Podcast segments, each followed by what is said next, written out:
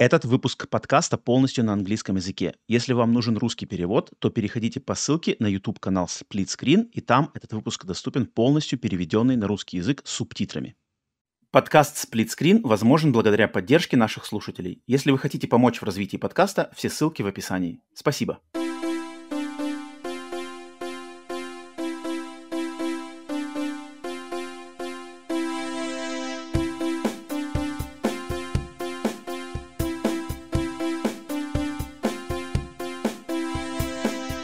Welcome, everyone, to the Split Screen Podcast, the world's first and only, as far as I know, transatlantic video game podcast. My name is Roman, and today I am joined by the legendary David Jaffe. Is coming on the show. Hello, sir. How are you? I'm very good. I'm great. I, I, I uh, was looking at the background there of all the stuff I've worked on. I was saying right before we went live, I'm just like, holy cow, man! it's cool to. It's like seeing your old friends or something. It's cool. I haven't really seen them all put together in such a montage before and to see it like that i'm like oh man i miss those guys i miss a lot of the it's it's like seeing friends but i'm good i'm good and i'm extra good because i've seen that so what's up Thank you. Thank you for doing the show, first of all. Of and welcome to all of the people who come. Uh, if you'd be so kind as to share the link when it's published, all the people who are coming in from Jaffe's side, welcome to all of you. Also, welcome to all of the supporters of Split Screen, wherever you are, wherever you listen or watch this, especially if you're subscribed on Boosty and Patreon thanks to you. And uh, today, today, as I said in the, and I, as I always say in every episode, I consider this a transatlantic podcast because I'm based in the U.S. I'm in Nashville, very close to your hometown mm-hmm. in Alabama, right? Yep, absolutely. and you're in California, so although Nashville, wait, I'm trying to, I, am starting to get South Carolina and Nashville mixed up these days because every other day one of those states is doing something just fucking terrible. Uh oh, uh oh, uh oh. yeah, I'm in Tennessee. Know, yeah, I'm in Tennessee. Yeah. No, I know. Dollywood's in Nashville, right? Or um, it's in North Tennessee. Carolina. It's not not not Nashville, but nearby. Gotcha. Yeah, oh, I, yeah. I love. I, I've been to Nashville. I love Nashville. It's excellent. Oh yeah, not not a, not as good as it used to be, unfortunately. But oh, it's been a while. I went. I, I, I, don't know if they still have the Grand Ole Opry and all that stuff. Oh, of course, yeah, yeah, yeah. That's a staple. Oh, yeah. I used to go to that. Yeah, that was awesome. uh, right. So today it's this is not a transatlantic podcast, but it's a transcontinental podcast, I guess. um, so I just I invited um, Jaffe to. And by the way, do you know that your name in Russian is pronounced David David Jaffe? No. Have you ever heard that?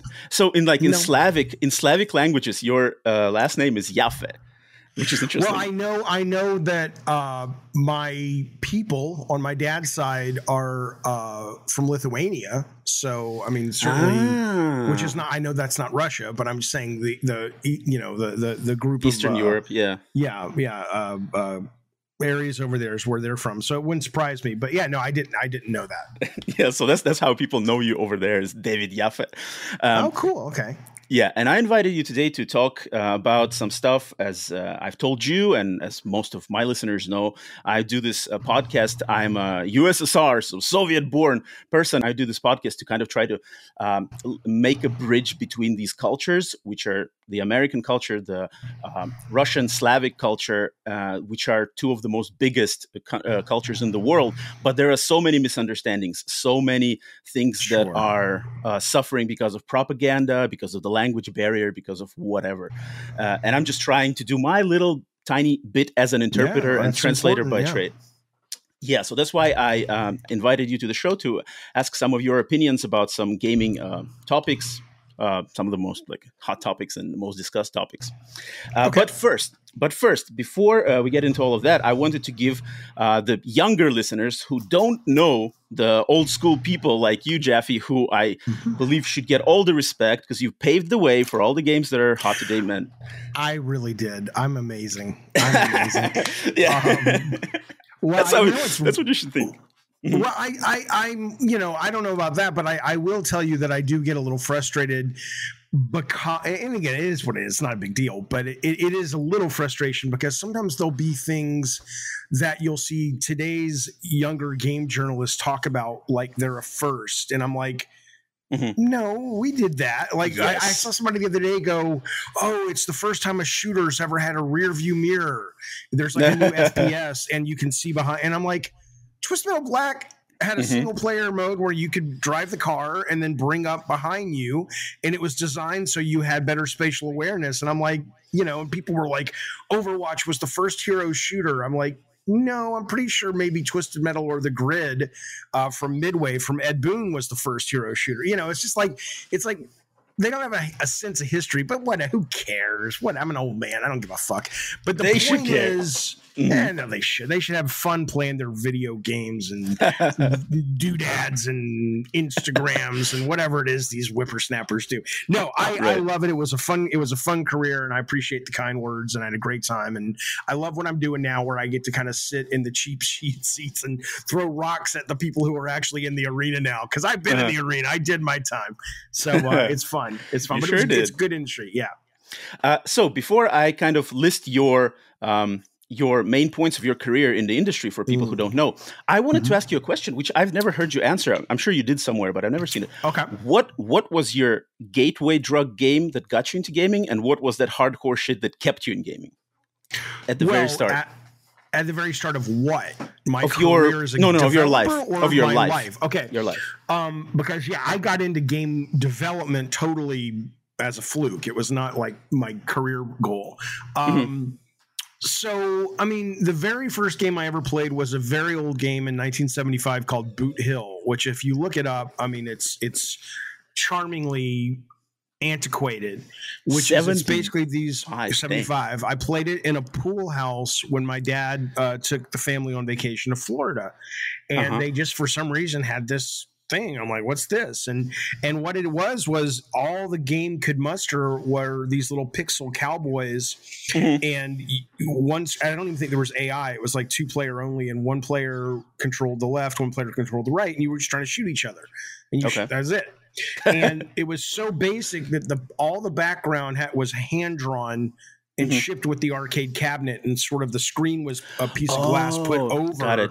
so it looked like there was a background right i Mhm, mean mhm, so- yeah. but, but i mean you know but but again to be perfectly fair uh you know you're you're experiencing the beginnings of an amazing new technology and art form Art form, and yeah. so at the time it was staggering. I i put a uh, video up on one of my instagram channels and it was comparing because when i first started playing forza horizon 5 which i enjoy very much um, i was like here's what you have to understand.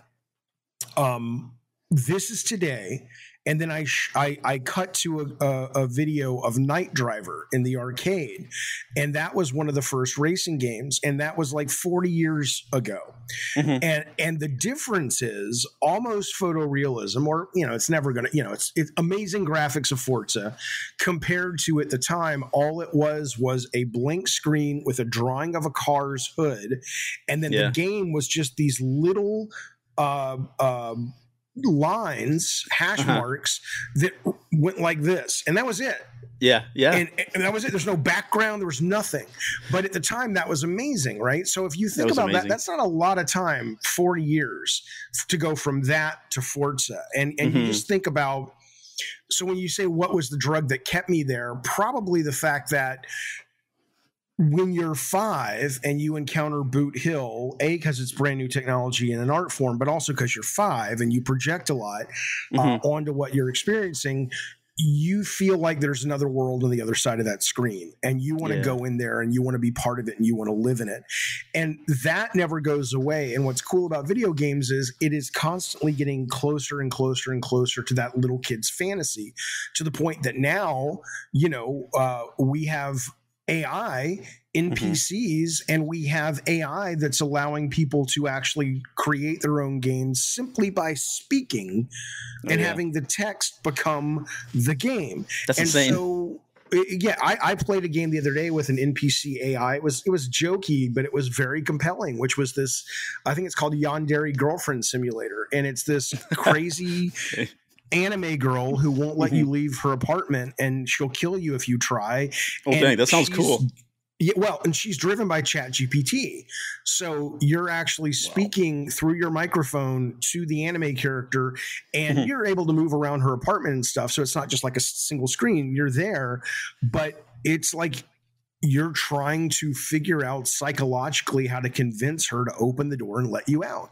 And it's dialed into uh, uh, artificial intelligence that goes out to the internet to some extent and and mm-hmm. and the so everybody's going to have a different experience so my way of finally figuring it out mm-hmm. was I started asking her about the music she liked, and we found a common interest in Taylor Swift because we both like Taylor Swift.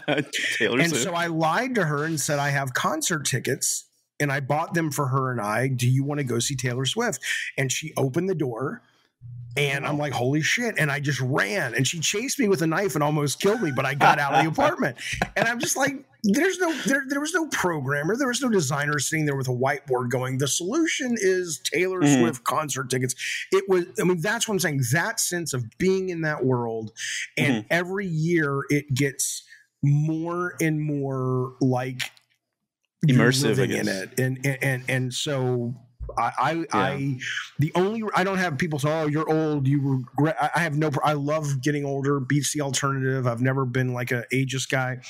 But the one thing I hate is I'm starting to realize when I see the beginnings of this amazing technology of AI and how it affects entertainment, mm-hmm. I'm not going to be around long enough. Even if I live to a hundred, people mm-hmm. like you, people mm-hmm. like my kids, are going to. I want to see what you guys are going to see, you son of a bitch. And I'm like, no, I'm sorry, you get you had your window, you fuck. You got to play Night Driver in Boot Hill, I guess. Well, anyway. considering considering what's going on in the world, maybe it yeah, won't be we, that. We, we might, anyway. yeah, that's true. Yeah, that's true.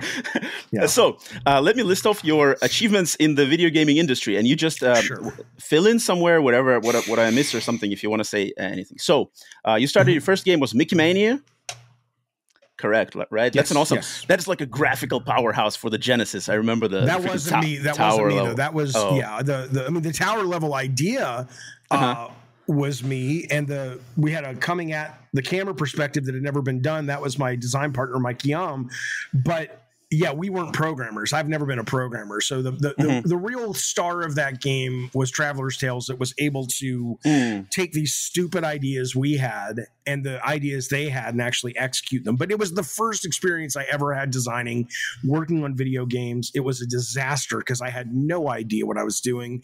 I thought mm. uh, it was going to be like directing a film uh-huh. And the development team just ate us alive because they were just like, "You don't know what the fuck you're talking yeah, about. Just sit the fuck down and try not to break anything." oh, you know, getting in the way of my vision. Is a lot of learning, a lot of learning on the job, which uh, you don't have to do anymore. Thank God, mm-hmm. if you're an up and comer. Mm-hmm, mm-hmm. Okay, and then after that, you've uh, entered the PlayStation family, right? And mm-hmm. which most of your career was you were involved with, and then well, it came. Mickey Mania was Sony as well, so you know. Oh, so, really? I didn't know that. And Twisted Metal, the first Twisted Metal was done through Sony ImageSoft that also published Mickey Mania. So we were a ah. sort of an ah. we were a publisher for Sony uh, most of their really bad movie license games. So I just got a job there as a QA guy, and we were testing stuff like Cliffhanger, Last oh, Action oh, yeah. Hero, Dracula, not very good games. And uh, we were sort of grandfathered into the PlayStation program because we were trying to get our shit together and we had made Warhawk and Twisted Metal with the guys out at SingleTrac. And mm-hmm. suddenly they're like, all right, maybe you're good enough not to shut down. We'll, we'll bring you guys into the fold. So we did Twisted mm-hmm. Metal one and two. And then I did some stuff that never saw the light of day. And then I did Twisted Metal Black and God of War. Uh, yeah. I, I helped find, I was one of the four founders of Sony Santa Monica Studios. Um, I did Calling All Cars. I did uh, a couple more Twisted Metals, and then I did uh, Drawn, to, Drawn Death, to Death, which yes. is the last game I did, which came out about five years ago.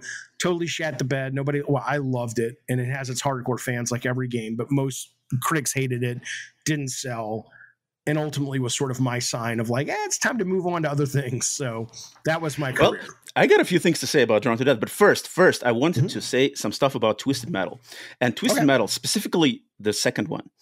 Mm-hmm. Um, I don't know if you know this or not, but um, in the 90s, I was, uh, as I said before, I was kind of shuttled by my parents between the US and Russia. I had two cliques of friends. I had American friends and I had mm-hmm. Russian friends. And the games that people were playing in those countries at that time, they differed a lot. Like, oh, no, fuck yeah nobody in Russia knew about Zelda. Nobody knew about Final Fantasy. Nobody nobody right. knew about uh, GoldenEye or whatever.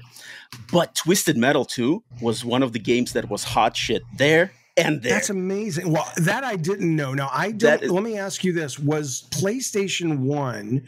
Which Twisted Metal one and two were on, and I think mm-hmm. three and four as well. Uh, was that legal in Russia? Like, did Sony sell it, or was it like a bootleg thing? Uh, it was 100% bootleg. It was all piracy. Okay. Right. Yeah, so uh, I, I asked because you know the sales figures that came in, Mhm. the only places we ever really saw Twisted Metal work was America, and then we had some pings in some South American countries Mhm, mhm. and, and, and Australia. But the rest of the world where Sony was legally selling, because that's all the data we got, just hated it. And they just thought it was vulgar and stupid. And the Europeans couldn't stand it.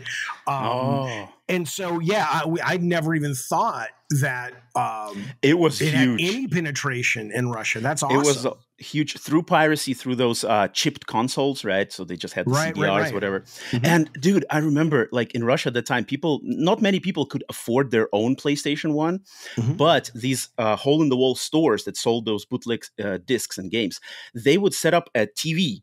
And they would like Oh. let kids play it for a little bit of cash, and then kids were eating Twisted Metal to up like hotcakes. That's, it was crazy awesome. and That's there were these dudes you know the, uh, usually the sellers the, the, the grown-up dudes who knew the cheat Mhm. code for minion and they would Oh, right. they would activate minion and then rip those little kids apart and the kids were like whoa this guy's like the o- you know the og you know he can right, play with minion right. I was like you don't know that he's just using a cheat code you know he's not Yeah. that good And then we had like homing weapons that just upped the homing 20% and just decimated Right. everybody. And yeah, that's Exactly. cool. That's cool. That- that is- I'm, I'm, I'm, I'm, I'm happy to hear that. That's really, you know, the, the neatest, weirdest thing about working in, I, you know, honestly, it, it, it, it's any kind of entertainment product you put out. And I imagine it certainly goes for my streaming show and my videos and podcasts that I do. I imagine you experience it as well. Mhm. But it, it, it, it, it started for me realizing it in video games, which is you do this stuff and then you just put it out into the world and you move on because you just have to. You have to get paid and do other things and life moves on. Mhm. But it does take on a life of its own and Yeah. affects people and brings people hopefully joy or entertainment or escape.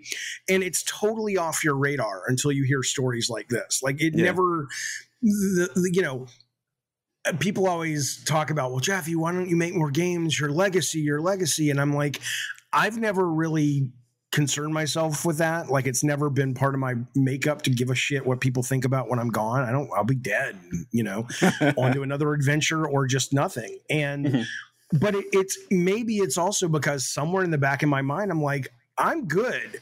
I, I've worked with teams to give a lot of people all Mhm. over the world, even though I don't know about it, we made a lot of people happy, you know, and and so maybe that's why I've never really felt a desire for that because I think I've like checked that box. But Mhm. all I can tell you is when I hear stories like that that you just told me, it, it makes me feel good because it's nice to know that the work as it should as it should excited and brought people some happiness, you know. of course of Um, course because especially in Russia, where what, Ivan Drago was the president right after Rasputin, yeah. you know, we we didn't know people's what the fuck was going on. president Yeah, that's right. That's right.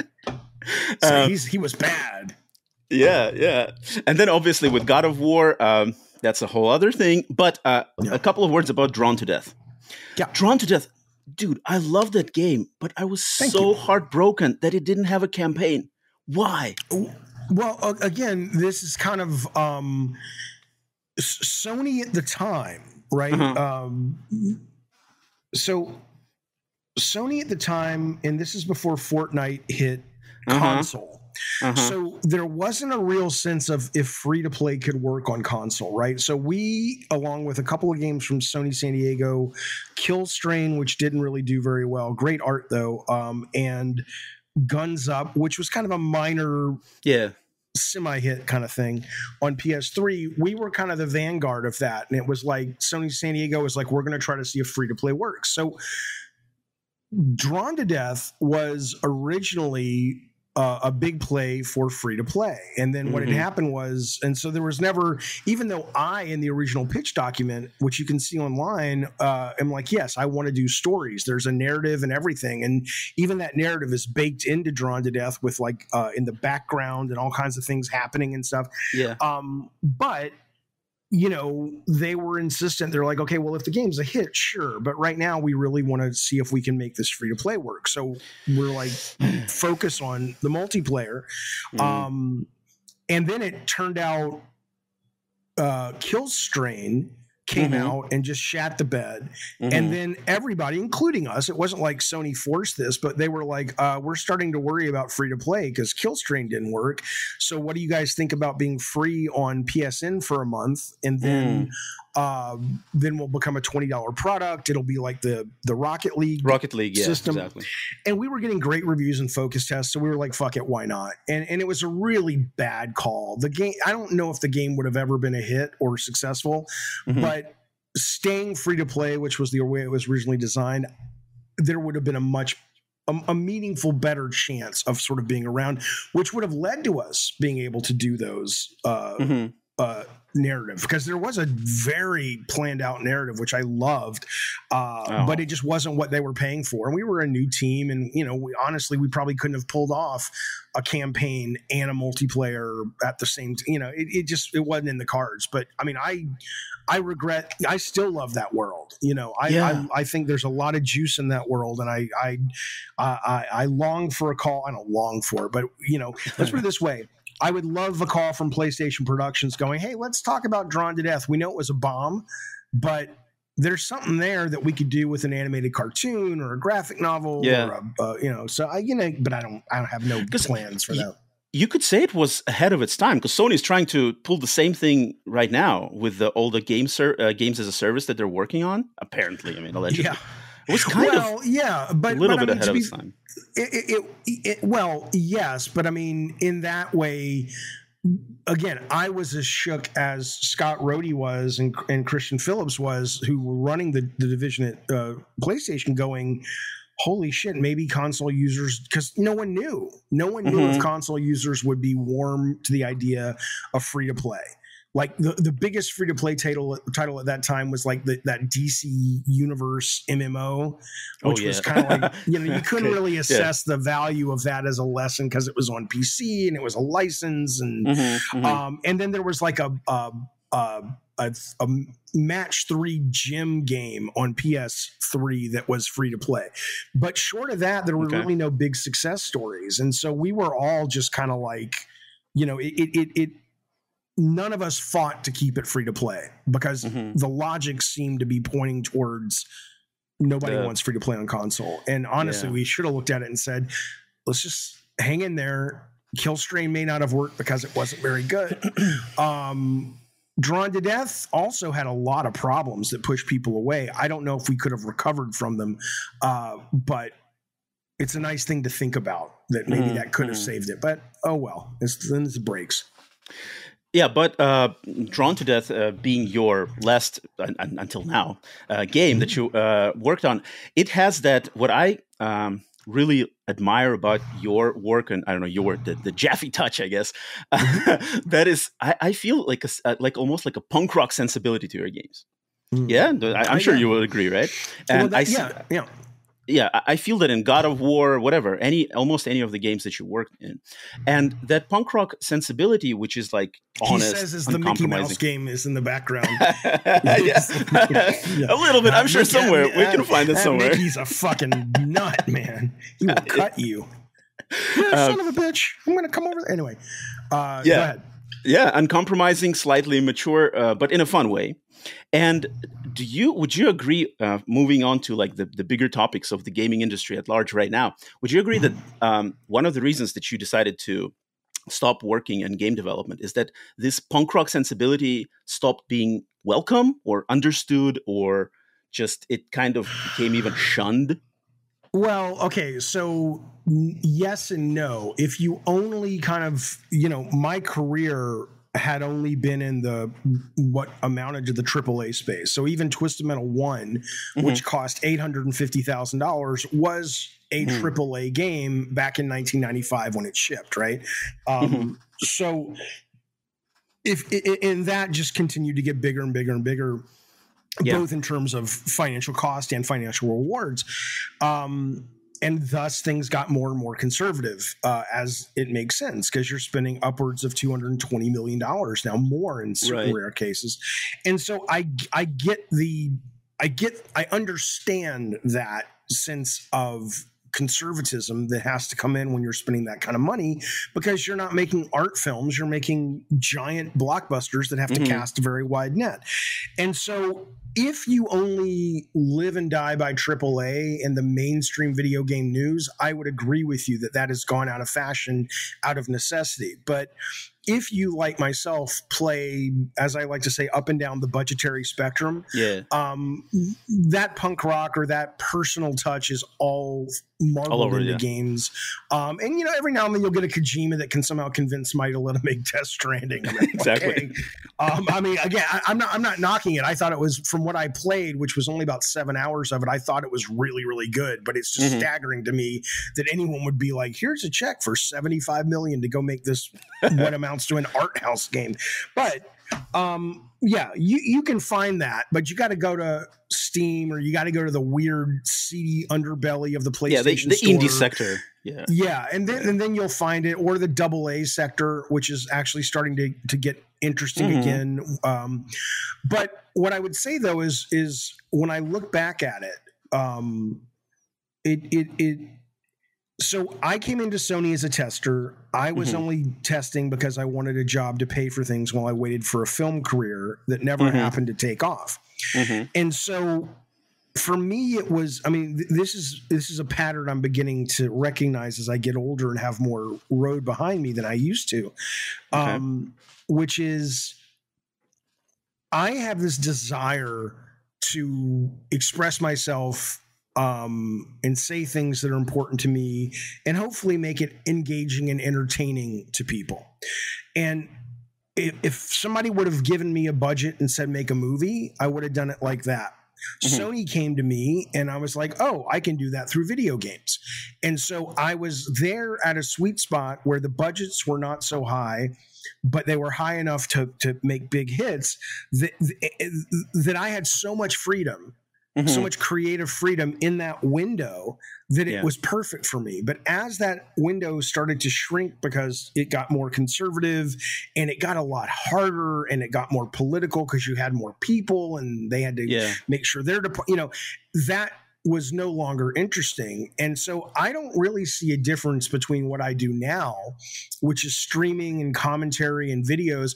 I wake up, I'm like, what's cool for me today? And I make some shit about it and I love doing it. And then people show up and go, Hey, I like that. Not as many people as I would like yet, but a lot of people show up and go, I like that. So for me, there's really no difference. The medium has changed, but that sensibility, which I will agree with you, is in every game I've touched, Mhm. uh, uh, because I was allowed to be that. I was allowed to have that influence because of the po- politics and the the money and all the things at Sony that affected some uh, afforded somebody that ability um i was allowed to but now that i wasn't i can do it in this industry where i have to answer to no one except the audience which i love Yeah, yeah, that's uh, that's exactly what I thought.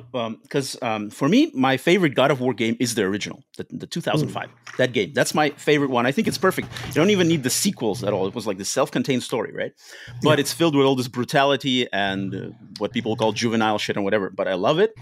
But then when uh, in what, what God of War became, and when I started streaming like the Ragnarok or whatever, 2018, and Mhm. I was telling all these young people like guys go back go like experience the originals because those are different games they're good for their own reasons and like those kind of games are not made right now at that level they're just not they have their at own that level sensibility no there are Yeah. definitely it's nice to see games like evil west it's nice to see Mm. games like um even samurai jack from a few years back there are like Oh, I'm yeah, I played that. Today's double a games are what the triple a playstation 2 games were in terms of sort of uh, production value and but there is a, uh, there is a sense of it's a little more linear it's not trying to get 70 hours out of you it's Mhm. trying to show you a good time for you know 7 to 12 hours and let you move on with your life and uh yeah i mean um that kind of game I still love very, very much. I love the big open world games sometimes, but I do miss things being a little less you know, uh, now it's just Conventional, like you know well it's, it's just it's everything's so massive because it has to be that they want to Yeah. become a service and they it's the difference between going into like you know a pizza place because you're in the mood for pizza and having really good pizza or going into a vegas buffet where they have everything and everything's great but it's also you know jack of Yeah. all trades master of none Yeah, like there's yeah. not like a real you know That's and, and so I. I exactly. yeah, it's a buffet. So, um, but it's like, hey, we have crafting and we have an open world and we Mm. have uh, uh, we have uh, uh, side quest and we have the main quest and we have DLC and you'll, you'll never stop playing Assassin's Creed Valhalla. Right, like, right, I right, want to right, stop right. playing it. I'm tired Right. of it. I want to play something else. Anyway. Right, right, right. But what about? Um, I also was surprised when people who um, they tell me like I tell them to go play the original God of War, and then they say, Mm. "Oh, that is that is like that is too childish now."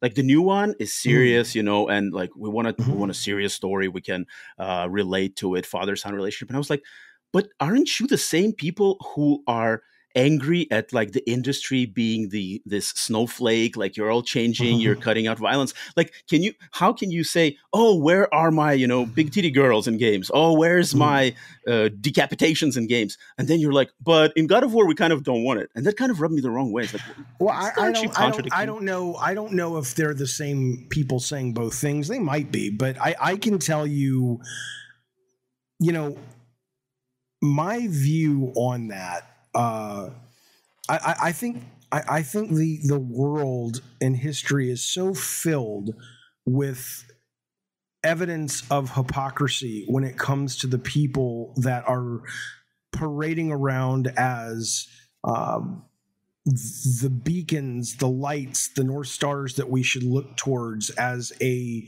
guide of how to act and live our own lives. And then they consistently are caught molesting kids or stealing Mm. money or mm, you know, uh, just being a shit person or taking their uh, purported morals and really, when no one's looking, you know, doing the opposite. And Yeah. so I don't put a lot of value in this idea of, oh, be mature, right? I, I, I'm a, a great father.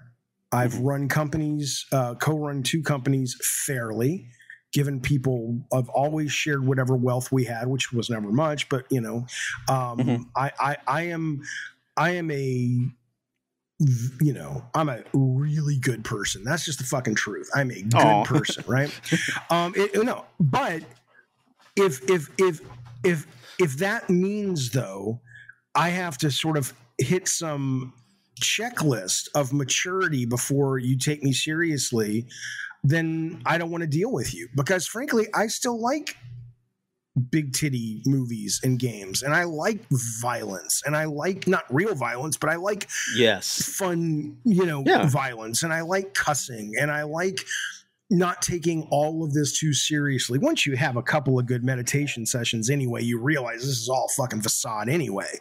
yeah all of yeah it. yeah Um, but but so it's like you know the people who take themselves really seriously, I just I don't have a lot of time for, and thus their insults of you're immature, you're juvenile. I'm like, yeah, but I'm happy.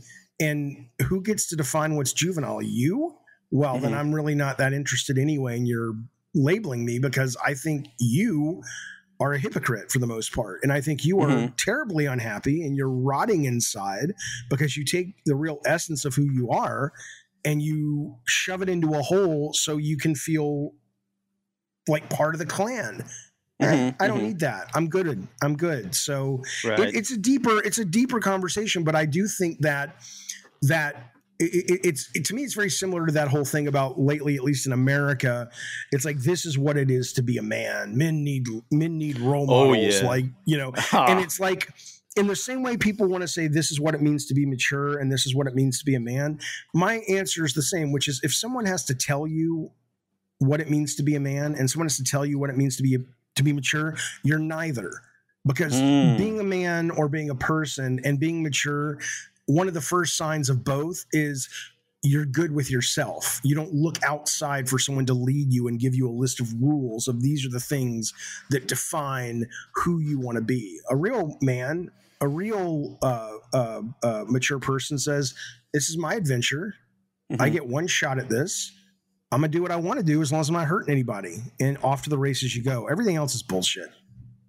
Would you say a sign of maturity is being like outspoken and honest with your audience? If we're moving into our streaming podcasting Um, sector, would I you don't think it's maturity. I think it's a sign of no, no, no, because I think you can be a mature person and you can consciously say, look, um, look, I, I look at like uh, Dave, you know Victor Lucas, right from Elect- Electric Playground. He used to do a show with Tommy Tallarico, uh, or Geoff Keighley. I think so. Oh, okay. Okay. Um, okay, both these guys are totally safe, right? Yes, but they're not safe as humans. I'm sure, and I know for a fact, some of these people Mhm. have very radical thoughts, and you know, you think they're not seeing somebody and going, "I'm gonna fuck the shit out of that person later." You know, of course, but Mhm. they have made a conscious decision, just like The Rock has, to not talk about politics. They have said, Mhm. "My product."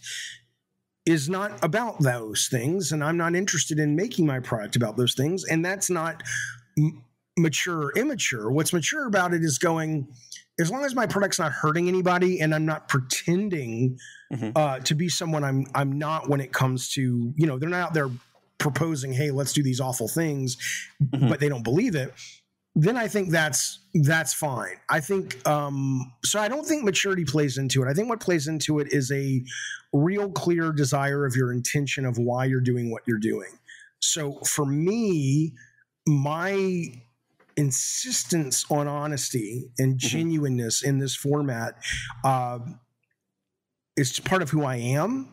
Um, Mhm. i don't not want to be that. And it also comes from a childhood where i f- feel very betrayed and harmed by the mostly the Hollywood press machine Mhm. that sold me this bill of goods. And it wasn't it was my parents fault and they didn't know any better and they they they got wrapped up in all that shit too. Um but you know that sells you this l- lie about what it means the glamour and making movies and being Mhm. creative and they romanticize everything. And so i built a life to run towards that. And then i got into it and i'm like that's nothing like this. And so for me it's a desire to tear a lot of that bullshit down a lot of that artifice down. Um and I love pointing it out because even though a lot of people get mad, like I remember, like I'm looking forward to uh Starfield. oh yeah. deal. Oh Um, I- my God. Yes. Yeah, I'm ex- I, I love what it's about. I love space. I love that kind of blend between hard sci-fi but space opera. Everything Right. they're saying is like, even if people are like, oh, it's gonna be buggy, I don't care. Fine, let it be buggy as long as I can have, Have you- Have you heard what their influences? They listed off some influences like Cowboy Bebop and Silent Running and like Donnie Uh, Brasco. no. I was like, oh my gosh, Donnie you're- Brasco, you're- yes. He said like the, the side quests that uh, deal with cops in the Starfield universe are Oh, inspired okay. by Donnie Brasco. I was like, oh my gosh.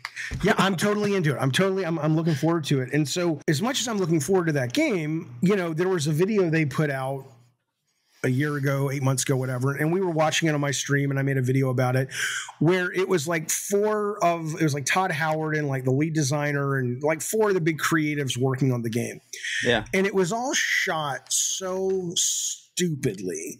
It was just like they would focus on the guy's hands as he was writing and the music, and it was so manipulative and such horse shit Mhm. that I very much enjoyed digging into that and ripping it apart. Um, Same Mhm. thing. There was a documentary they put out called uh, "Raising Kratos," which was a very Yeah.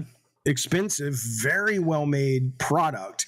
Um, and I was I, I I took it down because I have friends who worked on God of War, of course, and I didn't want to be a dick to my friends, but I destroyed that fucking thing in a review because Dang. it's it's it's because it's so much. I'm, I'm not saying it's all lies, but the minute you put a camera in front of someone and it's slowly moving to give it a little bit of life, and then you put some music behind it, and then you cut a, to a cutaway of someone saying something, which you know Mhm. is not the cutaway because they only had one fucking camera. Mhm. They had one fucking camera. How did you get that cutaway? You went back for it. You know, you you know. So It's a fluff piece. I, yes, but it's a fluff piece parading as yeah. Like genuine. genuine. Like, yeah, and, yeah, yeah. and I have a huge problem with that because it's simply putting lies out and it's toxic. Yeah, I feel you. And so you want to talk about maturity. Don't fucking tell me about maturity. You want to be mature? have the guts to stand up and say i don't want to be a part of that because mm. it's it's sending you know, people what's the harm of it the harm of it is it's just a lie it's you know there was one part in that movie where Cory Barlog, the director of that game, uh, mm-hmm. is in his car and he's he, he never did it or if he did we haven't seen it but he was filming himself on his cell phone and just going i'm just going to make diaries video diaries of my experience and he was yeah. talking about a focus group or whatever there's no music there's no mm-hmm. sweetening and color correcting to the image it was just a raw piece of footage and that was real Okay. I've been there. I've experienced that before. He was it was exactly real. And it doesn't mean everything else was fake, but the minute you add all the, that fluff, you have to question it. And and yeah. I know, and maybe it's just a pet peeve of mine. And most people are raised by their parents to have better media literacy than I was, and they're like, "Dude, you're taking it too serious," and that's okay.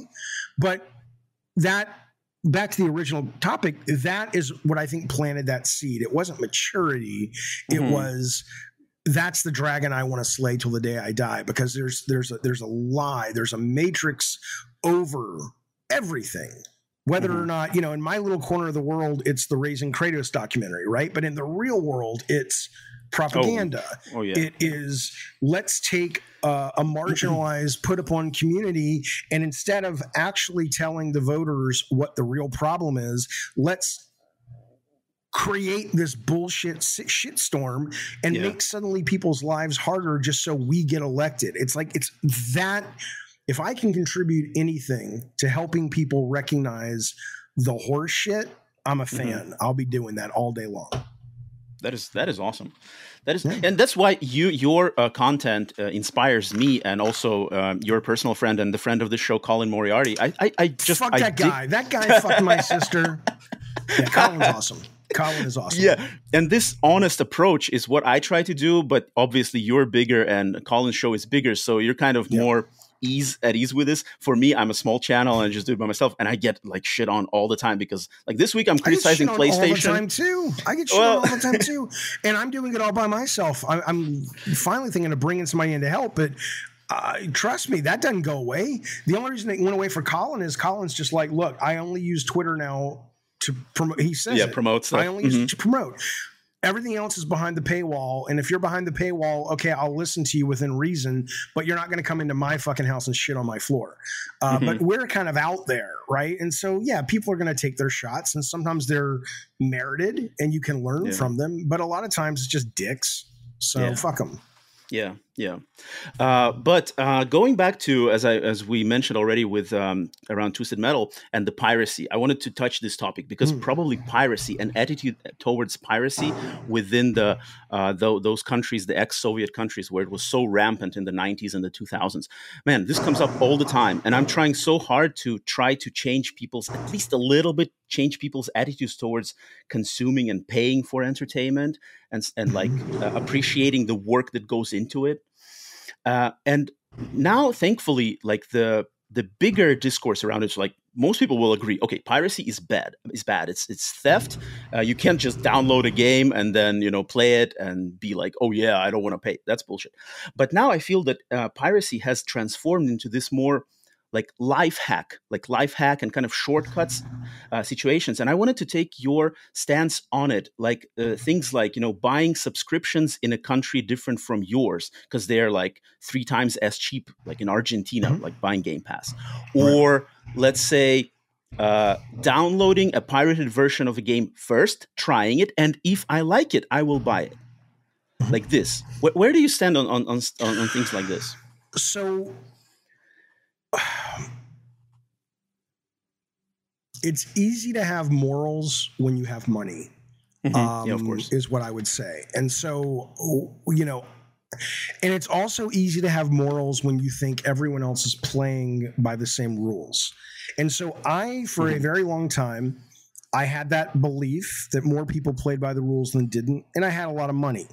Mm-hmm. Um, and so I was, I had the privilege of having a position of, uh, I would never pirate anything. And, mm-hmm. um, you know, those people who do it are selfish and they're bad and fuck you. I don't care if you don't play my game, blah, blah, blah.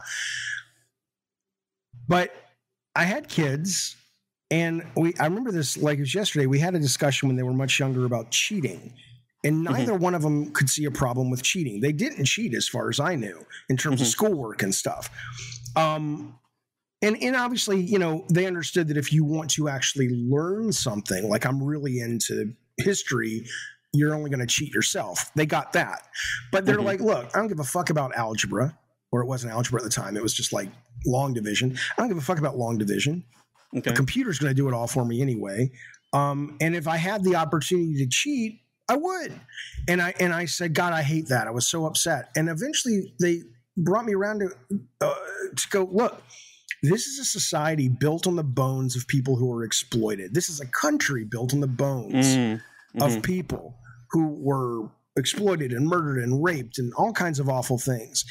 And to have the gall to tell people who don't have what you have that playing fair is the right thing, I started to recognize that there was a bit or a, maybe even a meaningful amount of uh, manipulation and psychological warfare with that. I'm not saying people should mm-hmm. cheat and lie and be awful to each other, but the idea that you want to tell the very people who are suffering under the the the the the, the institutions that mm-hmm. a lot of these people who have made their wealth off of exploitive institutions that they need to sort of take on this idea of don't lie and be kind be kind of course but don't lie don't cheat it stopped being an easy pill to swallow so uh, you know look if you're a poor kid or you're struggling with money um i don't think you should pirate things but fuck it i don't care you mm-hmm. know i mean if, if you're having you know if you're, if you're like a wealthy guy or girl and you can afford it or you can afford it and it's not going to hurt you and you want to pay for your stuff you should you mm-hmm. absolutely should but you know what? If you don't have any money and you need a fucking escape from the world, I mean, think about the irony of it. Think about the the the the, the it's like I my life sucks. I have no money. I can't get ahead in this system. I've tried everything. It's a it's a scam. Blah blah blah. Yeah. Oh, I'll play this. I'll I'll get lost in Red Dead Redemption 2. No, you won't, because I can't afford it. Well, so you're taking away an escape hatch for this person and saying no you just have to live in your suffering I don't, there's there's something hmm. that's not very compassionate about the piracy argument when it comes to certain situations but yeah if you're just some dick living with your parents and you've got money and you're just like fucking i'm just stealing shit yeah you're an idiot you're yeah. a fucking dick and you deserve what you get, which is ultimately less good products that you want to consume. But I don't feel the same across the spectrum. I think it's case by case for me. That's a what long about, answer, but there you go. No, no, no. I mean, that's that's a topic that comes up uh, in in my content all the time because people just you know speak for and against it. And uh, what do you think about this example? Like, let's say a person who uh, buys a game on the Nintendo Switch, and they mm-hmm. think, okay, I paid my money to Nintendo, but I'm gonna download an illegal copy of this game and run it on my Steam Deck because it runs better and it's emulated better. Is that piracy okay. or is that okay? Well, it's legally fits the piracy. definition of piracy. Yes. Um, it, uh, again, it, okay. Well, let's put it this way: if you have a Switch and you can mm-hmm. afford a game on the Switch, mm-hmm. and then you have a Steam Deck, mm-hmm. you probably can afford it just to mm-hmm. buy it again. Although you can't, you, you, you can't buy it. It's a oh, Nintendo okay, so game. Less, okay, you're just okay. So it, you're just it's an exclusive. Emulation. Yes. Yeah, I don't care. I don't. Okay. I mean, I, I do that. I, I, I emulate games and stream them. I had a stream mm-hmm. the other night that was like um, I was using an in browser uh, uh, emulator of PS One. Mm-hmm, and I mm-hmm. played mm-hmm. about 40 minutes of the Bruce Willis game Apocalypse, which I had never oh, played yeah. before. And it, and it, was actually really good. It's actually a pretty good game. It, it was a pretty good up. game. It's from Neversoft. It holds up. And I don't sit around going, yeah, that was piracy. I mean, you know, at that point, the the number of people who are being harmed by that. Uh, what do, what do, you know are the guys who used to run neversoft who aren't even there anymore are they missing yeah. out on money? No. Is it piracy? yeah. And if and if and if neversoft or sony or whoever came back to me and said what you did is illegal and here are the punitive damages I, I i i would say you're right. Guilty Mm-hmm. And, and, and and whatever the payment of that crime would be, I would reluctantly go, all right, well, I guess you know, buyer beware or cheater beware. But I don't, I don't yeah. think bad about those people. Probably. I mean, but if you're talking about someone who's like, hey, I got a copy of Breath of the Wild or Tears of the Kingdom, sorry, um, mm-hmm. and I'm putting that online for people, or I just took it mm-hmm. eh, and I, and I didn't have to, but I did. Mm-hmm. That's that's shit. That shit. Yeah. I mean, you know, it, it's it's legally it's not a gray area, but morally, I think it's a case by case scenario. So got it, got it, got it. Um, then another thing that I often hear, and which also really rubs me the wrong way, is a lot of people believe, and I, I hope you can um, acknowledge that that's all conspiracies. Is about the paid for review scores. Like, oh. Sony paid for this number on Metacritic. Oh, Microsoft paid for this number for for Halo Infinite, and people believe in that in those like suitcases of money. Yeah. What do you have to say about that? Because well, again, I again I, I don't mean to make this political, but um, with the internet especially, mm-hmm. the population at large has been properly conditioned to realize just how corrupt the powers that be are. Okay, mm-hmm. so I worked for Sony for 20 something years with and for Never once did I hear about that happening. Trust me, if we could have paid for review, do you think we would have gotten a better review than four out of ten on Drawn to Death? I mean, you know, that was a big game. They they mm-hmm. called me the day Drawn to Death came out, and we were actually getting a lot of positive buzz online from people who were playing it. The big reviews hadn't hit yet, and I had done some anti Donald Trump tweet, mm-hmm. and they're like, they're like, we don't want to tell you what you can say because you don't work for us, but mm-hmm. could you maybe just dial back that you hate Donald Trump stuff a little bit because your mm-hmm. game's getting really good buzz, you know? And so, you know, the the idea of um they wouldn't have said that to me if they would have been like, don't worry about it. We just cut IGN a check for a hundred thousand dollars. We'll say whatever the fuck you want, right?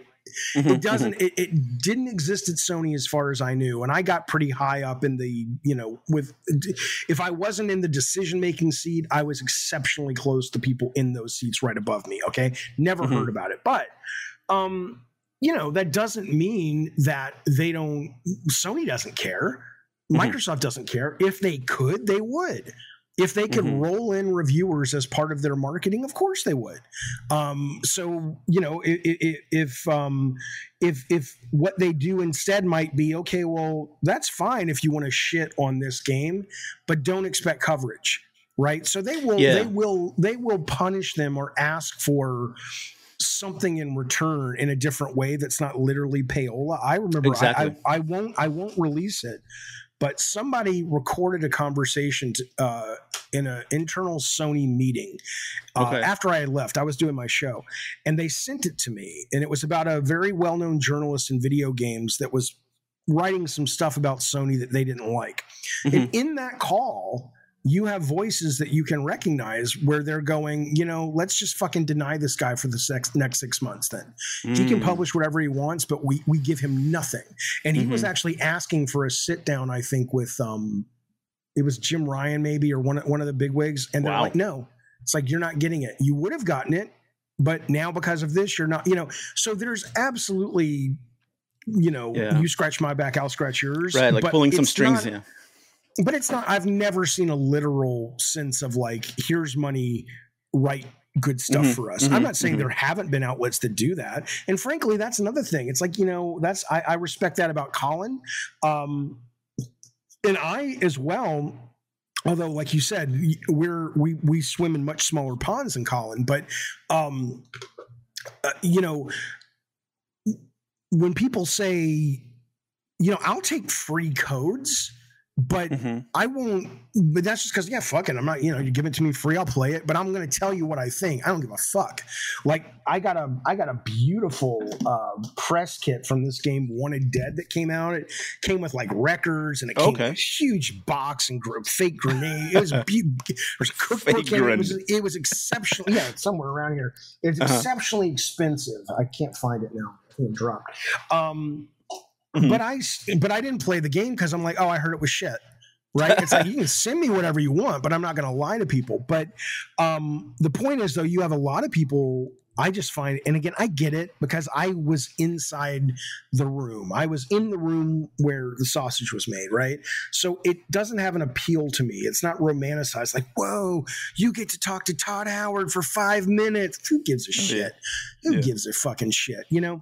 Um, but they do, and I get it. If I was like 20 and someone said, you can interview Spielberg, but here's only the 10 topics you can cover, I would have been like, yep, you got it. I get to talk to Spielberg. But mm-hmm. when you think about the value for your product, do you really need somebody else? Like somebody, uh, it's like, do you really need somebody else just basically regurgitating PR's message? If I had Phil Spencer on my show and he wanted to come on my show, I'd ask him not just hard questions, but I'd mm-hmm. ask him interesting questions. It wouldn't mm-hmm. just be like, Phil, so what do you think about Halo Infinite? Oh, it's going great. We really love it. Cool, Phil. Awesome. The fuck is that? Well, yeah. Why do you need that? Um, so I don't know. I don't know what we were talking about other than to say, uh, fuck the man. fuck, the, fuck, the, system. But yeah, but yeah, um, uh, but to wrap this up, I have some questions from my audience, and so I want to mm-hmm. fire off some questions for you, and then you just answer them, uh, ex- uh, uh, um, answer them as quickly as you want. Uh, mm-hmm. Because people uh, who support this show on Patreon, they've left their listener questions, oh, and wonderful. a lot a lot of them actually, first of all, just said, uh, "Tell Jaffe thank you for God of War and Twisted Metal." So I'm passing that on to you. And I them. say to them, the older I get, the more I hear that message and I take it in, and I genuinely mean, on behalf of all of us who work in those games, because it's not. It, come on, I'm nothing without those teams, but it means a lot to hear that. The older I get, the more I recognize the work that we did made some people happy, gave some people a, a lot of people. Um, and that I love that we got to do that. So thank you for saying thank you. I appreciate it. Awesome. Okay, first question from Grandman. Uh, from Russia. No, and he's no, asked, fuck him. Fuck him. No, next one. fuck him. Next question.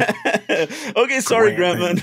nah, go ahead. What's he want? What's he want? Uh, he's asking, um, which game designer you truly admire and in good faith are kind of envious of creating some pro- project that you feel like oh man i wish i could have thought of that hmm.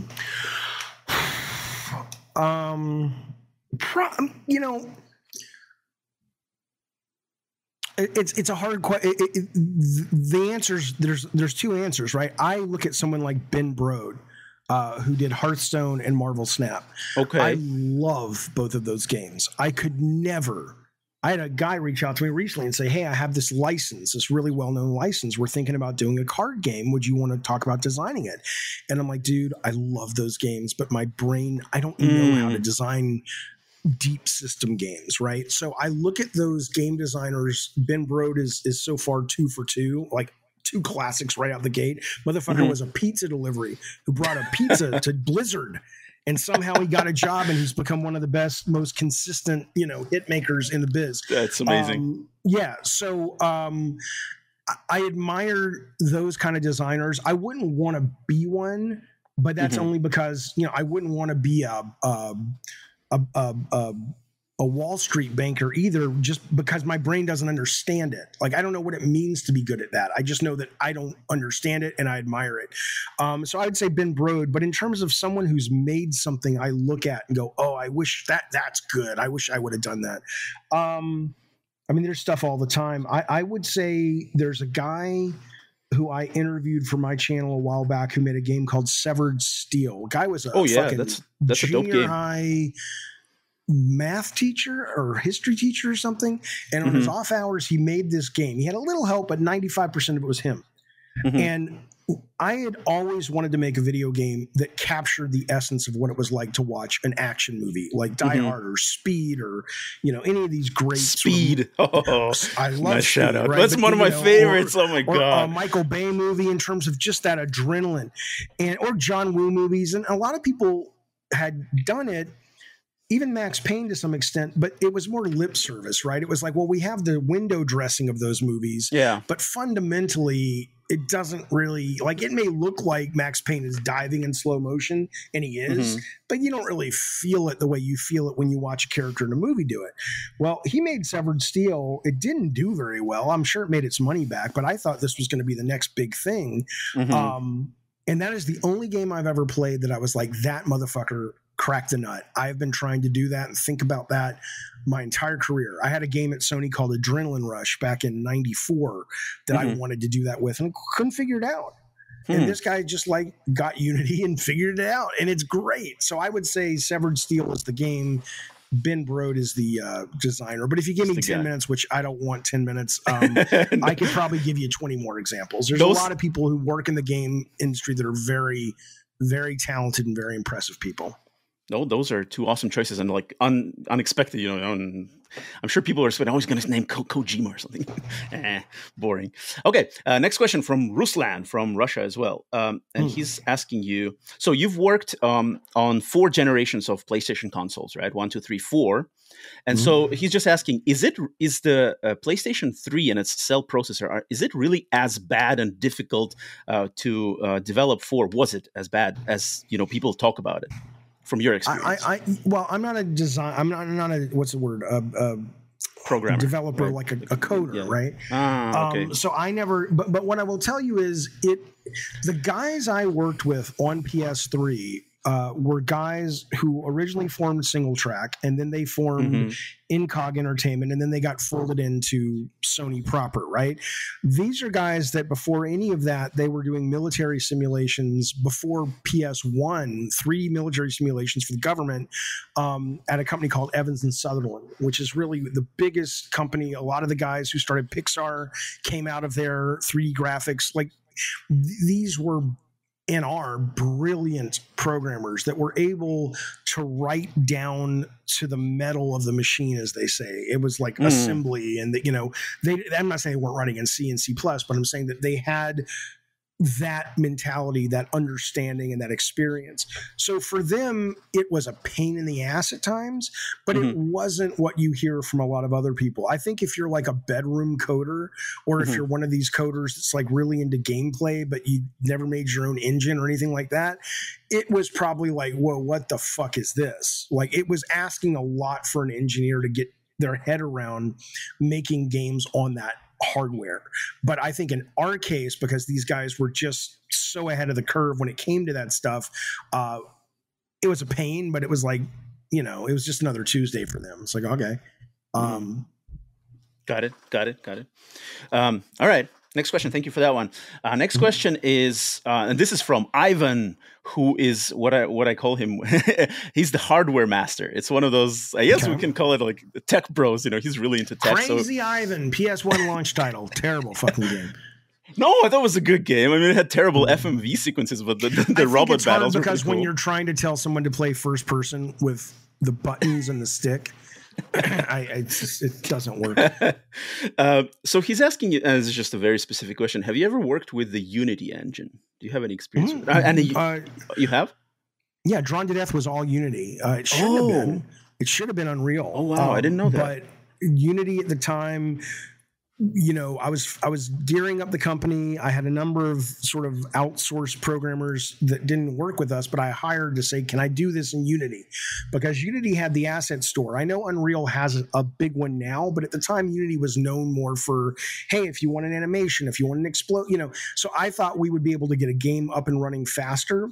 And since the coders that we had contracted to say can we do this? said yes um, we picked unity as our engine of choice but it was a nightmare it was an absolute nightmare to get 60 frames running on mm-hmm. Unity on the PS4 mm. at that time, and and we probably had a six month delay in our game because we were all insistent, and Sony obviously was insistent that it run at 60, and so mm-hmm. we just added six more months to it, and we just had to figure oh. it out. We had a couple of programmers that were brilliant, and eventually we were running at a solid 60 when we shipped. But yeah, it was all done in Unity. Yeah. Okay, Cool. All right. Hope Hardware Master is happy to hear because I know he likes that engine. Um, th- depending on what you're doing, it's brilliant. But I honestly think these days, when you look at what Unreal just put out for Fortnite, um, or if you oh, look yeah. at what's happening with Roblox Studio, and you look at what's happening with uh, text to code AI, okay. um, mm-hmm. you know, uh, the I'm sure if you're really into your hardware, you're really into your sort of under the hood stuff, you'll have preferences. But the number of people I think that are going to get their hands on Unreal by way of Fortnite Creator 2.0 and mm-hmm. really sort of make that the the, the default uh, thing that people learn in, I think that's going to Unity's probably shitting bricks at this point because Mhm. that's going to create a lot of actual game developers that are going to come into a new job and go, I know the basics of Unreal. And I'm not that Unity's hard to learn. I'm just saying it, it- it's a pretty good. It's pretty good maneuver, and that's a hell of a set of tools you've got if you're doing Fortnite, uh, whatever they call it, Unreal Engine, UEFN, or whatever. Mm-hmm, mm-hmm. Okay. Uh, next question from a female female listener and supporter, Mhm. Sasha, and she's and I, I can answer this question for you if you want. if you want to get another drink, because she's asking you, how do you feel about horror, the horror genre And games are in general. in general? I think. I adore it. Uh, it's probably my favorite genre. Yes. Um, I mean, you know, I. Uh, and speaking of, I have the guy coming on my show who's directing the Resident Evil documentary, which is sanctioned through Capcom, about Ooh, George Romero, who wrote one of the original scripts and was and was fired off of it, right. um, which is a fascinating story. Uh, and we're going to have a whole conversation about that and horror in games. But uh, I love horror. I I have I I love my Shudder subscription. I love Mm, watching Shudder. horror movies. Um, I I I'm not as scared as I wish I could be Yeah. um, because it's really hard to scare people. But like we just went to Universal Halloween Horror Nights in LA recently over this last Halloween, Mhm. and even though I thought the haunted houses were just not good because how many times can a clown pop out at you? I'm like, eh, whatever. Yeah. But I still love being around it. I love the culture. I love the people. Um, I love the creativity, and every now and then you'll get something like Terrifier with Art the Clown that just oh yeah. blew my fucking mind. Or you'll get something like, um, even though I hear the movie, I didn't want to see the movie because I heard it was really boring. But if you look at Skinamarink, is what I it's just called. I just wanted to mention that. the trailer. I don't remember being scared of watching linear content like that since I was like 14. Like when he's like Mhm, in this mhm. house, in Yes. this house, and all the. I'm just like, what? the? I was genuinely unnerved. Right. And then my kids saw it and said, "Yeah, it's just really art house and boring, and nothing happens." I'm like, "Ah, fuck that." But I, you know, I look. I saw a movie on Shudder called, um, Mm-hmm. uh, what's the one about the, the the women who get together during uh, the pandemic and Um, seance? host. Host. I saw host, and then Mhm. it got me to reach out to a friend of mine who is a medium and say, "Come, we're going to do a host on our stream." so we did a seance uh, Uh-huh. that she led on our stream, and obviously some weird shit happened, but it wasn't like we were banging our heads into the Yeah. monitor and bleeding everywhere. But no, I just, I, I. Man, I'm a I'm a huge fan. I'm a huge Yeah. fucking fan of uh and games I love that are horror. I I I I think it's a there's a fascinating discourse to be had that's that's being had by people, but not enough, and not people who are making those games, as far as I know, about the the, the understanding of interactivity as it relates to making you feel the feelings I think people want to feel when they think of horror video games. Like if you, I'm playing, like if you, if you look like I'm playing Resident Evil 4 remake right now, um, Mhm. and I love it, and it's great. But Mhm. it's not scary. Oh, It's no. got the trappings of horror, right? Oh, it's a zombie, it's a monster, it's this. But you know, and things pop out at you from time to time. But it's it's not like, oh my god, you know. And then you play something like um I don't know, Madison or Mortuary's assistant. Um Mm-hmm. Visage. which Have you played Visage? I didn't like it because it had that Oh. fucking insanity meter. I hate insanity Oh, meters because I'm like, it pulled me out of the immersion, and I'm like, oh, okay, what's the meter at? Like, you know, it became too Okay. mechanics based, and I Mm. hate the trend now of having to run and hide from AI characters. I'm just like, Mhm, oh mhm. god. you Okay. know. okay. But the point is, though, there, you know, games. I've played games that have nothing to do with horror on the surface that evoke that oh shit, right? Like if I'm playing um, battle mode in Marvel Snap and I get down to the red and I'm going to lose, Oh. every step I make, every card I play, every thought I think Mhm. is, oh, you know, you're on edge, right? Well, Mhm. there's nothing horror about that in terms of thematic, but the part of the brain that's lighting up, I imagine, is the same part of the brain that lights up when Jamie Hmm. Lee Curtis is running from Michael Myers, right? Oh, yeah. So I, I, you know, whereas a lot of horror games will take the visual trope of horror movies and go, eh, horror. And it's like, well, you know, it's one thing, it's one thing to see the girl in the ring crawl out of the TV in the ring where the camera's like this and they show you just what they want to show you and they're obscuring a lot of shit and it cuts back to the girl who's moving back against the wall. Mm-hmm. But then if you actually just put the girl in the ring in a TV and she's across the room and she looks this big on your screen and you're like, that's not scary it's just an enemy coming out of a box, right? So yeah. there's there there's a real uh, there's a brilliant horror game called Devotion made by Red Candle. Oh, the Taiwanese game. That is That's an amazing right. game. It, it, it is one of the, it is probably the best horror game I've ever played. You can only buy it on redcandlegames.com yes. now because Steam got rid of it and good old games got because of, it. Because of the joke and of, stuff because of China. Yeah. Um, but I got it, I played it, and that's a game I think that has a much better understanding of actual horror mm. as it mm. relates to the player than the biggest horror games like Resident Evil, which I think is a wonderful action game, mm-hmm. wonderful action adventure game. It's not a horror game. Um, some people would disagree, but I think they're wrong. Yeah, I think most people would be just too chicken shit to play stuff like Devotion. Truly play, mm. like immersed, alone, dark room, headphones closer it. to the TV. It. will fuck you up. It, it like yeah. I, I, Visage didn't work for you, but Visage is a game that mm-hmm. I literally was afraid of having a heart attack playing it by myself. So I had to play wow. it on stream. I was like, I can't move. I'm I'm, I'm paralyzed. I'm well, fucking paralyzed. called you know the game uh, Phasmophobia, which is like the ghost hunting game. Oh yeah, I've heard about it. The co-op. Well, there's no one called Demonologist that just came out, which is like a four-player thing, but instead of ghost, it's like all the demonic stuff, which I find creepier um, mm. um, than ghost. Um, which I want to play. But yeah, when I find a game like that, and then I've I I, I was never a marijuana guy growing up, but I've mm-hmm. in the last couple years since it's become legal and they deliver it to your door. Okay, I'll try yeah. it. Um, I haven't become a pothead, but I enjoy it every couple of weeks, you know. And I have found watching and playing Horror Man with the with the marijuana, just a little bit of marijuana. Oh, it brings you back to that oh, mindset oh, when I was like 12 and I I couldn't wait to go see the new Friday the 13th movie, but it also scared me. I'm like, mm-hmm. it's nice. It, it, it, sucks. I have to have this little addition to scare me, but I'll take it. You know. Yeah, because if you get immersed into a horror movie, even a Friday the Thirteenth movie can scare you. Like the old oh, one, it can. But yeah, just the way you get immersed into it is different for everyone. Yeah, yeah, I think so. I think so. Yeah. So I love it. Yeah. But to answer her question, Sasha, yes, I yes. love the horror. She's like, "Well, yes. good. I hate it. I thought I'm going to no, no, kill no, you, no, no. but she I didn't want to assassinate you until I knew if you liked horror or not. Now that I know you do, you're fucking dead, Jeffy." Okay. uh, anyway, yeah, I also do another podcast, a horror themed podcast on the site because I, I, love horror. I mean, I live yeah. and breathe in that shit. So awesome, and I knew that about you. So yeah. Cool. Uh, okay, next question. I got just a, a few more, and uh, we'll be through. Um, this one is from Didzies from Israel, uh, Russian okay. speaker from Israel, and he's asking you: Is it uh, currently? Do you think um, this is a common question? Do you think uh, developers will more focus on multiplayer games in the future than developing single player games, seeing as a lot of single player player games flop?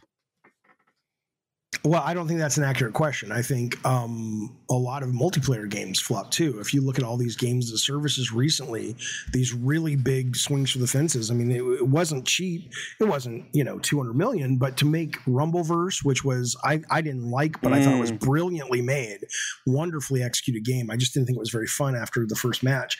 Um, Knockout City. If you look at all the Ubisoft multiplayer games, they've shut down. Like they had the they had that uh, battle royale game, and then they had the roller derby game that shut down. Um, I just saw uh, they're shutting down. Uh, there was another announcement they're shutting. Oh, they're shutting down a lot of a lot of right. so I, I, don't think that it's fair to say that these flop, these don't, and, and, I think you can point to a lot of single player successes. So what I think though is. Um, you are going to find, in my opinion, or in my prediction, a couple of things. Um, uh, single player games will never go away. Um, mm-hmm. I think you'll see more and more of them living in the double A and indie space, though. And the ones that you see in the triple A space um, are going to be less and less. They'll still be there. I don't think Sony, unless they go out of business with PlayStation, are ever going to stop making those sorts of games. Um, but they'll they have to be funded by these mm-hmm. games as a service games because the you know as Shawn Layden famously has said the the budgets keep going up but the number of people who play a game like Resident Evil remake that that number is not growing cell phone mm-hmm. game numbers are growing and PC gamers here and there are growing but the console core gamer has been stuck since 1995, according to Layden, around 200 to 300 million, and it, it, it gets split up differently depending on who's kind of winning the console war. But that number doesn't seem to grow, and in that, you're going to have a real hard time building your entire business model on single player expensive narrative games, which is why I think Sony is pivoting and saying, we're still going to do that, of course. They make us a lot of money and people love them, but we got to get these 10 games and service games in development. And I think we'll see this summer. I think we're going to see um, uh, the Naughty Dog, um, yeah, used to be uh, called Factions, but Factions. The Last of Us, you know, multiplayer. Whatever. And and and I don't know how it's going to do, but hopefully it's going to fucking do great and be just like a, a, a crackerjack of a game form. I'm sure it'll be great. Whether it mm-hmm. connects the same way Fortnite is, I don't know, um, but we'll see. No. Okay. Uh, thank you for your question. Next one is from Radion from Spain. And he's mm-hmm. just asking Who is the sadist who created the challenges of the gods in God of War 1? Well, who's responsible? I've never, I've never finished that ever. I think I think he did. He told me about it. He platinumed it in the HD collection on PS3, sure. and he yeah. was like giving you know just grief about it. Well, I mean, look, here's what happened: is I was the guy who said, "Okay, we need this challenge the gods." And I was the guy that probably contributed four or five of sort of the the win case scenarios. Okay, in this room, you got to kill this many enemies and this much, whatever. Mm-hmm. Um, but after that, it was like I think Tobin, who's a great designer, one of what was uh, uh, did a lot of the level design in God of War One. Um, you know, the it, he came in and did a lot, and then the testers came in and played it, and it was like, look, if the testers can beat it, and they think it's hard, we're good.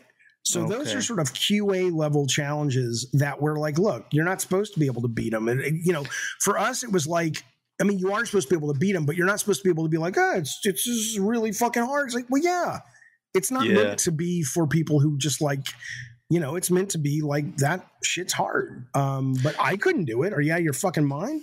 I could. no way. I wouldn't. And I'm sure. I'm sure testers 20 years ago are not the same as testers today, so they can take no. a lot more of a beating. That's yeah. right. That's right. Yeah, yeah. Okay, thank you for that question. The next one is from mm. Dennis from Chile. Mm. Uh, so he's asking, uh, mm, after seeing the the Last of Us adaptation, uh, what are your expectations from the God of War adaptation on Amazon and the Twisted Metal things? Are you looking forward? Well, to I really enjoyed what I watched of The Last of Us, which was only three or four episodes, and I thought it was oh, great. But I wasn't okay. like I, I, my the kind of TV I like is is surprises a lot of people. I don't like like I didn't get into The Walking Dead. I didn't get into Breaking Bad. I don't watch Succession. I, I don't like the dark mm. shit. I like it as in movies, mm-hmm. right? I can get in, get out, get scared. But in TV, because it's like a long thing, like it's a long experience with these people. I like things like you know, very generic shows like The Good Doctor, or I used to like Supergirl. My favorite, show, which was terrible show, but it was mm-hmm. light and fluffy, and I could put it on and not really give a shit and relax. Uh, my favorite show of all time is The West Wing or anything by Aaron Sorkin. So I, mm. my lack of finishing up with that show uh, Last of Us is not a reflection of me not liking it. I thought it was great. I just don't really care to go back and see what happens. Um, same with Game of Thrones. I never got into Game of Thrones. Um, so God of my understanding with God of War from what they've said, and I don't have any behind the scenes stuff. Um, I'm sure it'll be great, but it does sound a lot like they're going the Game of Thrones, Last of Us, yeah. very you know. Uh, you know, it's serious, it's heavy-handed, and serious, and this is a mature story, and yeah. whatever. Fuck you, I don't care. So I'm, I, I'll, I'll give it a look, but I unless they surprise me, and it's that, but it's also action out the butt, and you're like, holy shit, yeah, it's dark, but the action in this show is awesome. Then, mm-hmm. then I'm in. Like I love mm-hmm. to watch wrestling. It's stupid, but it's fun, you know. Twisted Metal is a total mystery to me. I mean, I know the people making it. I've been in a couple of meetings with them about it. I mm. know the story. I know how it relates to the game series and how it deviates from the game series, which I think is certainly necessary. You couldn't make a literal Twisted Metal show in like every episode. What? It's just someone else winning the contest. How boring would that be? Um, but I don't know how it's going to come out. I know PlayStation Productions um, so far have a really good track record of going. It may Yeah. not be a classic like Uncharted, but even that movie's fun. It worked and it made a profit. Or it Mhm. may be brilliant like The Last of Us. And even the Gran Turismo trailer looks fucking surprisingly good um, for a Yeah. fucking movie. And like, wow, sounds pretty good. Right. Um, so I'm cautiously optimistic, but I honestly don't know much more than the average bear. So uh, I hope it'll be fun and great stunts. Like I love the Fast and Furious movies. Oh, Um, yeah. Again, they're stupid. But they're fun. I'd love to see that kind of yeah. Oh well, look. I'm about to do favorite- a rewatch. I want to do a rewatch before part 10. so I got myself the box set. Okay, time to show off Blu-ray box sets. I'm going to show you something else. Nope. else. Oh no. I gotta find it. Um, I don't know where it is, but what I'll tell you. What is it? you, Fast and Furious Crossroads was a game that Oh, that yeah. everyone despised and said it was shit. It's probably if you look it up, sitting at a 37 on Something like that. Yeah. Um, I loved it. I Mm. unironically loved it. It it was super low budget, um, but it really captured the feel of the movies. The stunts were crazy. The scenarios were crazy. Um, I brought the designer on. I interviewed him. He was a great guy to talk to. It was a you know the driving physics were not great, but it was so fast and the furiousy that I just it, it- you know it felt like you were in the movies. The climax of that game is literally which just felt better than anything the movies had ever done. But now the movies are kind of catching up. Was Okay. there's a, a missile? Uh, if I remember correctly, I mean it was definitely a missile that was going to launch and destroy a city, and Uh-huh. somehow they had knocked the struts off, and the missile had gone from like this to being horizontal, Uh-huh. but the missile still fired.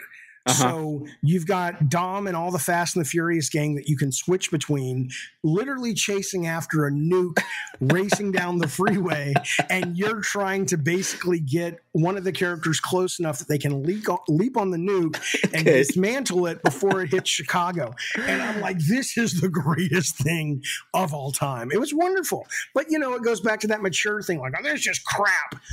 Hmm. Yeah, I get it. it it's it's a it's a C level product, but there's heart to it, and I'm Yeah. much more interested in that Yeah. um, than something that's like beautifully made and made by a committee. This this had this had the Fast and Furious heart, which again was probably made by a committee, but as a game, it Mhm. felt very in sync with that sense Mm. of stupid insanity, but still fun insanity that I love. So. Mhm, mhm. Yeah, and it's oh shit, it's it's delist, uh, uh, delisted now. You can't play it. You can't buy it listen- I bought it. I had to buy it off of um, GameFly. When I finished it, I said, I never buy games anymore, but I want to own this because I love this so much that I'm not sending it back. So they sent me the, the case, which I it's somewhere around here, but uh, it's it's I loved it. All right, awesome, awesome. Uh, okay, two more, two uh, last questions. One is from Mm-hmm. Andre from Kazakhstan. Uh, this is the most common. I'm sure you've heard this many million times. If you had an unlimited budget and unlimited time, what kind of game would you make right now? Yeah, I know. Do we Uh, tell Andre to fuck off? No, no, it's not that. Uh, it's just I, I don't want to make games anymore. Um, Mm, you know, I, I just don't want to do the work anymore. I, I love what I'm doing now. Um, yeah. It's so much more fun. If I had an unlimited budget, and Oh, how, how about this? How about this? If you could order a game handcrafted for you right now, you didn't have to work on it, but you could throw money and time at That's the still devs. work. I still got to figure out what it is, Ah. but sure. Okay, let me think for a minute. Um, and we're talking flat screen, not AR. So let's go flat screen. Um, I guess. Okay, I would want a. Um, Please say horror. Mm, I don't care if it's horror or not. I would Okay. want what, what comes to mind is I would want a uh, very somber, serious kind of um, Spec Ops: The Line Uh-huh. war story, single player Nice. that has sort of the psychological horror of something like Jacob's Ladder, right? And I would want that to be done like we were talking earlier, where all of the NPCs on your squad are done through AI. So, and you have to speak to them through the microphone. So, what really makes that game work is not just this great, amazing action and cool scenarios, but the sense that these become real people and how you have to deal with them. And there's a guy who's suicidal and he has a death wish, and how you literally speak to him and what that conversation turns out to be affects the gameplay and things like that. I think that would be something that I would want to play right now.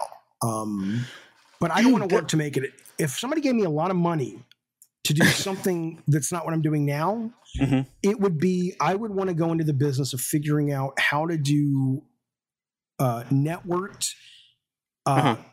geek conventions. I think, um, and I don't mean Wow. metaverse with a headset. I don't give a fuck about how you get into it, but having like PlayStation Home, uh, but having E3 in that, or having Comic Con in that, where it's it's it's it's you're networked, you can hang with friends, everything's done from the database. So you're not like, oh, you want to watch a trailer, go out to this link. It's like, no, no, no, no. You actually go there, it's in the theater, the stars are there, you can ask them questions. There are people, I mean, I, Mm. I think the idea of, you know, you can buy cool shit right there on the floor. There's something I love about conventions that I think needs to be brought modern day. I would love to do like a Comic Con linked metaverse, or I would love to do a Mm. PSX or an E3. Um, you know, you sort of see it when Steam does their wonderful, like every couple of weeks, it seems, this fest, that fest, this fest, where they'll have like all the developers. You can watch videos, you can watch Q and A. There's like 600 demos you can play. It's just like, oh my god, this is what my weekend is set. I'm going to play every fucking one of these things. I want Yeah. that, but I want to be able to walk around with friends in the world, and I want to have you know contests in those worlds and i want to have characters walking around from the games like at disneyland that you can Wow. do photo ops with and talk to and you know i just think it's i think it's it's it's about to happen i Uh-huh. keep waiting for someone to do it but if they're not going to do it and you were going to give me a lot of money that's probably what i would do but i wouldn't want to make a game Cool. Cool, Yeah. cool. But but but speaking of your game concept that you said right now, and speaking of Yeah. Spec Ops: The Line, that goes that it goes exactly to like maybe a half a year ago or something on a show we were uh, talking about potential games that we want to see, and I actually came up with something that is very close to yours. I think I came up with a with a spin off called Call of Duty Going Dark. And like Oh, a, make like a horror, psychological horror spin off Well, for Call of Duty. Played, if you played Call of Duty, I'm trying. I, are so many of them now. It was like Call of Duty Black Ops two or three, where the guy towards the end is in Uh-huh. the jungle and the red doors are falling. yeah, yeah, and yeah, it's yeah. very surreal. And then you've got the enemy that he hates becomes all the enemies that he sees in Yes, the field that are shooting. yes. That was you're like, yeah, that could work. That Mhm, could fucking work. mhm. You start dealing with sort of Heart of Darkness or Apocalypse Mhm, Now mhm. madness Mhm. through the, the lens of horror and you're putting it in a war video game, I, I would play it in a heartbeat. Yeah. But what I don't want is when you say, "Oh, a horror game," I, I if if I don't ever see another, oh, it's set in a Victorian looking haunted house, or it's you know, okay. Just uh, do a ghost story. Ghost stories are great, but ghost stories are great when they're surprising. Set a ghost story, you know, somewhere you haven't seen it before. Not like, Right, oh, right. it's a ghost in a house that looks like the haunted mansion. Gives a Right. shit. Right, Right. right, right, Okay, last question from Yep. Ilya from Ukraine. And he's just asking you, what's your feelings about Star Wars currently in general? And what's your favorite Star Wars game? Um, okay, so I saw Star Wars A New Hope in the theaters. I was Opening seven years night. old. Uh, it wasn't opening night, but it was, you know, Close. sometimes when it was out that summer. It wa- I was seven. My, my mom took us. I, I don't remember a build up or anything. Um, Mm-hmm. But we obviously fell in love, my brother and I. We went across the street to Kmart and we got some fake lightsabers and we were fucking in heaven. um, so fake lightsabers, like there were real ones. We couldn't afford those. We got the fake ones. Um, but um, you know, so I clearly, and, and Empire Strikes Back is potentially my favorite film of all time. It's certainly easily in the Oh, top five. Um, you know, Jedi's a piece of shit. Jedi's unwise. It's a terrible movie. Um, you know, I, I when I was in fifth grade or sixth grade, I thought it was great. But then when Lucas did the remasters in theaters, I, oh, yeah. I walked out of it. I'm like, this is so fucking dumb and boring. Um, Revenge of the Sith, I genuinely love. I think Revenge mm-hmm. of the Sith is probably the second best or third best Star Wars film. I think Phantom Menace is a joke. Attack of the Clones is a joke. Um, the first J.J. Abrams movie I thought was benign and like a like a soft drink, but it was fun. Mm-hmm. Um, I liked the Last Jedi. I was like, oh, where the fuck is this going? I'm down. Oh yeah, me too. Um, and then the, the, Rise of Skywalker was the stupidest fucking thing in the world.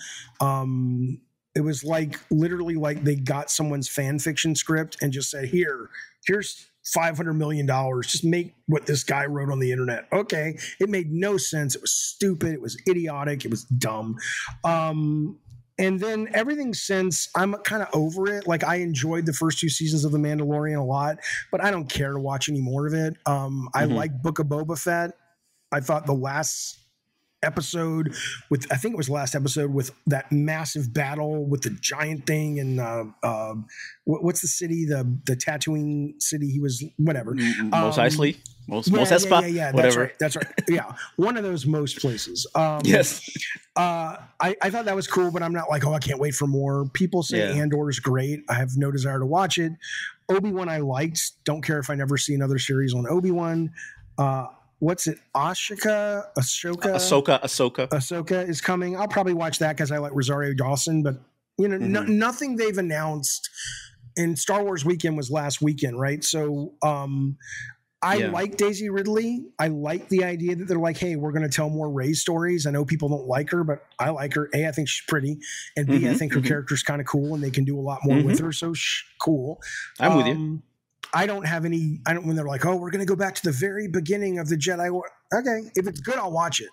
But I'm not like, you know. So I I I love the world of Star Wars, but it's been a while since they've done something that made me go, whoa, that's fucking awesome. It's just more like, eh, okay. I was actually looking forward to that Rogue Squadron movie, which they canceled. It was like a dogfighting oh, movie in right, the in the Star right, Wars right. universe. That sounds yeah. cool, and they and they butchered it. I don't know. It, yeah, it, it's hard for them because you know, I mean, the same thing's happening with Marvel now. It's like, yeah, um, I, I you'll never catch me complaining about the amount of content Marvel puts out because I was a kid uh, of the 70s that grew up with, you know, if I wanted to see the Hulk, it was literally a guy who painted his body green, a bodybuilder, uh, the Incredible Hulk on TV, and it, it looked stupid, you know, but I ate it up because that's the Hulk you know um, so you're telling me you're going to make a fucking tv series about these marvel team up minor characters like the fucking falcon and the winter mm-hmm. soldier and i get eight episodes of that fuck yeah you know but but i get why disney's like okay we're we're we're overloading the channel with content. Nothing feels special anymore, um, and I think that's part of what makes something successful is that desire, you know, to go. Ooh, I got to see that soon. So I think with Star Wars, the only thing they've said that's coming out is the Daisy Ridley thing, where I'm like, okay, I'll probably go see that day one. But okay, I hear I hear Andor's amazing. It is. It like, actually eh. is. I'm, I'm sure it is. is. And I'm sure if I watched it, I go, dude, I'm glad I watched it. But I have no. so many other things to consume yeah. that I'm like, there's nothing. Spe- Here's what I'll tell you, Andor. And this is this is a problem um, I think same thing with the Indiana Jones. I'm a huge Indiana Jones fan, but Dial of Destiny trailer, the new trailer that just dropped, which yeah. I like the trailer, but there's mm-hmm. nothing about the movie if you don't already love Indiana Jones in that trailer. And I love the director; he's never made a bad movie yes. ever. Yes, um, yes. But there's nothing in the trailer that makes you go, if it wasn't for Indy, I want to see that right? It's just like none of the stunts blow your mind. None right. of the, the, it's like, oh, I'm going after the dial of destiny. Okay, well, I don't know what that is. So it's just a prop right now. It's like they're usually a trailer. Mm-hmm. You want to see it because it's like, oh, that sounds cool. The only thing to go see Indy for right now on the two trailers they've released is, oh, but it's Indy. I'm like, okay. So same with Andor. Andor, the only reason to watch Andor right now for me is because I hear it's great. But mm-hmm. none of the trailers, there's like, okay, it's just more Star Wars. Like, what is it about it and they're mm-hmm. almost like leaning too much on well it's star wars you'll you'll you'll eat it whether you like it or not you'll you know no fuck you if mm-hmm. you can't sell me on your show with a trailer like i don't know what star wars is then that's your problem mm-hmm. and i don't think it they they promoted it very well so it's it's more of like rogue one if you like rogue one then andor is more of that that's I did like Rogue pitch. One, but that's you saying that. Where did they say that? Right? It's like that's the problem. There's there's so much content mm. out there now yeah. that it you really you've got to check all the boxes of why someone might want to go. Like I I finally went out to the theater. I hadn't been out to the theater since 2019 because of mm-hmm. COVID. Mm-hmm. I finally went out to the theater a couple of weeks ago. Do you know what movie got me out to the theater? Mm, a couple of weeks I mean, ago. Yeah, Mario? COVID's gone now for the most part. No, I did see that in the theater too. I went and saw Dungeons Dragons. Oh, um, which was great. Gotcha. Which was a great yep. deal of yep. fun. I went because the reviews were really good. It looked funny. There were mm-hmm. funny things happening and exciting things happening in the trailer. So I went and I was very happy I went. But I mean, there's too much to spend your time consuming. And then you've got games and the internet and this. Right Mm-hmm. books? books. Don't forget Book. about books. I I'm feel reading books right i'm reading people right need to read more books. That's all what they I, do. what I preach. They do. Yes, they yes. absolutely do. So whew. Thank you. Thank you. Uh, okay, guys, yeah. I put all your questions, most of your questions. There's some questions I left out, but they weren't good enough. So Jeff is going to tell me off about behind the scenes saying like, "Oh, you took up so much of my time," but I got all the questions in. So no, no, no. I enjoyed it. I appreciate you having me. If you're interested you so in my level of shenanigans, you can find me on at David Scott Jaffe on Twitter. Yes. You can also find me uh, at David Jaffe Games or Gabbin and Games is the name of the show on YouTube. Uh, I'm all over the fucking internet. I do shows all the time. I'm taking a week off this week because we're doing some changes to the system. But find me, talk to me. Let's talk games. Let's have a good time. I'll see you soon. That's awesome. And I'll put the link in the description of this podcast wherever you are listening much. to it. Of course, of course. Uh, this is my pleasure and my honor to have you here. So thank you again for finding the time to do this. And I hope this is not the this first time and not the last time we interact somewhere. It'll be awesome no, to talk I'm to you around, again man. sometimes. Let's keep talking. That is awesome. Thank you so much. And All thank right. you everybody for listening and for your support. See ya.